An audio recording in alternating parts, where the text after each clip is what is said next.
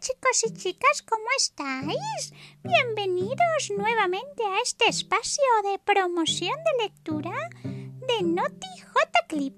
Con ustedes, Cleo, su reportera, quien el día de hoy os presentará a la maestra Yolima Parrado desde el hermoso municipio de Quetame, Cundinamarca.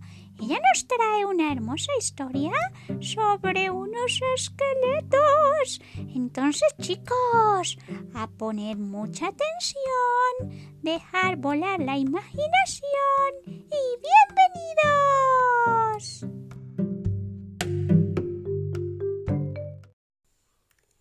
Del libro El rock de la momia y otros versos diversos, escrito por Antonio Orlando Rodríguez, El rock del cementerio. Un fantasma da una fiesta con comida de etiqueta en el cementerio. A la medianoche en punto congregará a los difuntos en el cementerio. Aunque les parezca extraño, el fantasma cumple años en el cementerio.